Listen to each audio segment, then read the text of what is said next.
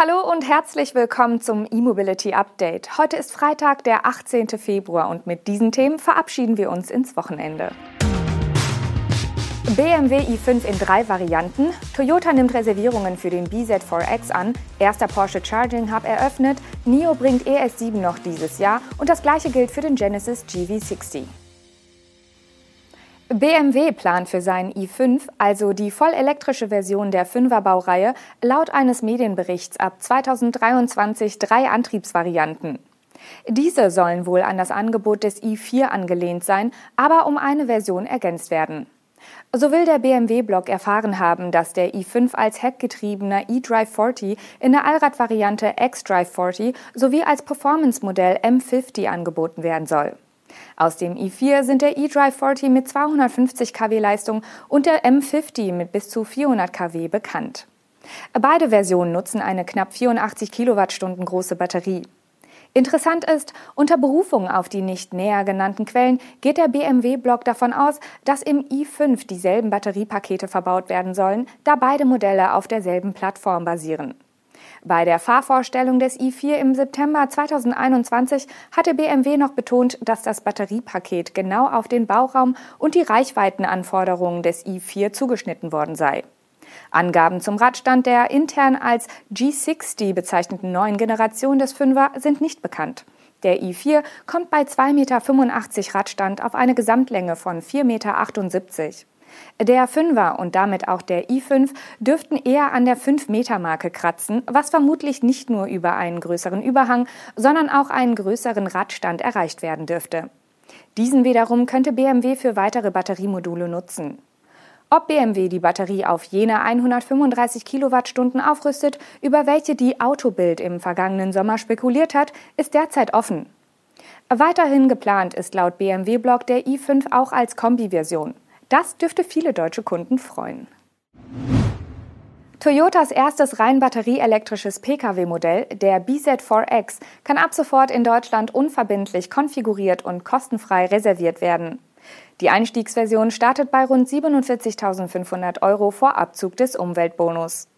Der Vorverkauf beginnt im April und erste Auslieferungen sollen im Frühsommer erfolgen. Toyota Deutschland gibt an, dass mit dem Elektro-SUV eine neue Zeitrechnung beginne. Vorgestellt hatte der japanische Autobauer das Modell bereits im vergangenen Jahr. So wird das rund zwei Tonnen schwere elektrische Mittelklasse-SUV wahlweise mit einem Front- oder einem Allradantrieb erhältlich sein. Der Akku verfügt über einen Energiegehalt von 71,4 Kilowattstunden und soll WLTP-Reichweiten von mehr als 450 Kilometer ermöglichen. Die maximale DC-Ladeleistung wird mit 150 kW angegeben. Ein Ladevorgang auf 80 Prozent soll rund 30 Minuten dauern. Für das AC-Laden mit 11 kW soll zum Jahresende ein dreiphasiger Onboard-Lader verfügbar sein. Bis dahin lädt der BZ4X nur mit 6,6 kW. Alle Leistungsangaben sind vor der offiziellen Homologation noch vorläufig, betont Toyota. Die aktuelle Reservierungsphase läuft bis zum 31. März. Dabei können sich Interessenten ihr Wunschfahrzeug mit der bevorzugten Antriebsoption, verschiedene Lackierungen und weitere Zusatzausstattungen zusammenstellen. Ab, ab, April sollen diese Reservierungen dann in verbindliche Bestellungen umgewandelt werden. Damit können die Kunden zum geplanten Auslieferungsbeginn im Frühsommer auch die ersten Termine ergattern. Der spanische Energieversorger Iberdrola hat im Rahmen seiner Kooperation mit Porsche den nach eigenen Angaben derzeit größten HPC-Ladepark für Elektroautos in Südeuropa in Betrieb genommen. 34 weitere HPC-Anlagen sind geplant. Der Porsche Charging Hub befindet sich in beiden Fahrtrichtungen der spanischen Autobahn A70 in Elche in der Provinz Alicante und umfasst insgesamt vier Ladepunkte mit bis zu 400 kW sowie zwölf Ladepunkte mit bis zu 200 kW Leistung. Berücksichtigt man alle Ladepunkte, kommt die Anlage auf eine Gesamtleistung von 4 Megawatt. Die veröffentlichten Bilder zeigen HPC-Säulen unter einem schwarz-grünen Dach. Der schwarze Teil ist mit einem Porsche-Schriftzug versehen, der grüne Teil von Iberdrola gebrandet. Auch bei den Stellplätzen vor den Ladestationen fällt auf, dass einige über eine grüne Markierung auf dem Boden verfügen. Die beiden Plätze unter dem schwarzen Porsche-Dach aber nicht. Ob das nur aus Designgründen so gelöst würde oder ob diese Ladeplätze exklusiv für elektrische Porsche-Fahrzeuge reserviert sind, geht aus den aktuellen Mitteilungen der Partner nicht hervor. Iberdrola und Porsche hatten bereits im November 2020 den Bau von 35 HPC-Parks vereinbart. Wie Porsche nun zur Eröffnung der ersten Anlage mitteilt, werden in Kürze drei weitere in Betrieb gehen. Weitere Parks seien in einer sehr fortgeschrittenen Bauphase und andere warten auf die erforderlichen behördlichen Genehmigungen. Der chinesische Elektroautohersteller NIO hat ein weiteres Modell angekündigt. Der NIO ES7 wird Mitte April enthüllt und soll noch in diesem Jahr in den Handel kommen. Als wichtigsten Wettbewerber hat NIO offenbar die kommende Langversion des BMW X5 ausgemacht. Beim NIO ES7 handelt es sich um ein fünfsitziges Elektro-SUV, das zwischen dem ES6 und dem ES8 positioniert wird. Die Angaben gehen laut chinesischen Medien auf den Präsidenten und Mitgründer von NIO zurück. Mit einer Premiere im April ist eine Vorstellung auf oder am Rande der Beijing Autoshow sehr wahrscheinlich. Unser Lieferziel für dieses Jahr hängt von der Lieferkette ab und wir werden unsere Kapazität in diesem Jahr erhöhen und so viele wie möglich liefern, sagte der NIO-Präsident. Nähere Angaben zur Produktion und Lage bei der Halbleiterversorgung machte der Manager bei der Medienveranstaltung aber nicht. Der ES7 soll auf der NT 2.0 Plattform basieren. Die derzeitigen SUV-Modelle von NIO, also der ES8, der ES6 und das SUV-Coupé EC6, bauen noch auf der ersten Generation der Plattform auf. Somit ist nicht ganz klar, welche Daten bei den Antrieben und Batterien auf den ES7 übertragbar sind.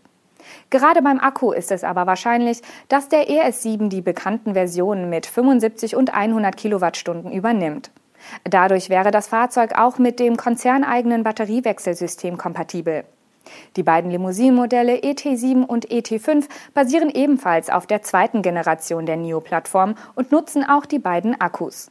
Eine Version mit 150 Kilowattstunden ist angekündigt. Genesis wird seinen GV60 noch in diesem Jahr auch in Europa anbieten. Es handelt sich dabei um das erste Elektromodell der Hyundai Luxusmarke auf Basis der Konzernplattform eGMP. Diese wird auch von den bekannten Modellen Hyundai Ioniq 5 und Kia EV6 genutzt. Im vergangenen Jahr hatte Genesis bereits Details zur Technik und zur Ausstattung des Genesis GV60 veröffentlicht. So wird das Standardmodell des GV60 mit Heck- oder Allradantrieb angeboten. Das Performance-Modell kommt stets mit Allradantrieb. Jede Version verfügt über den aus dem Kia EV6 bekannten Akku mit 77,4 Kilowattstunden Kapazität. In Kürze sollen schon die Vorbestellungen für den Genesis GV60 in Europa starten und weitere Infos zu Preisen, zum Bestellstart sowie länderspezifische Details folgen. Bei den genauen Zusammenstellungen der Ausstattungen werden die Wünsche und Markterfahrungen der jeweiligen Importgesellschaften berücksichtigt. Fest steht aber, dass es grundsätzlich drei Varianten geben soll den GV60 Premium, den GV60 Premium mit Sportpaket und den GV60 Premium mit Sport Plus Paket. Dabei handelt es sich einmal um das Basismodell mit dem 168 kW starken Hinterradantrieb. Das Sportpaket entspricht dem Allradantrieb mit 160 kW hinten und 74 kW vorne. Sport Plus ist die stärkste Version mit jeweils 160 kW vorne und hinten.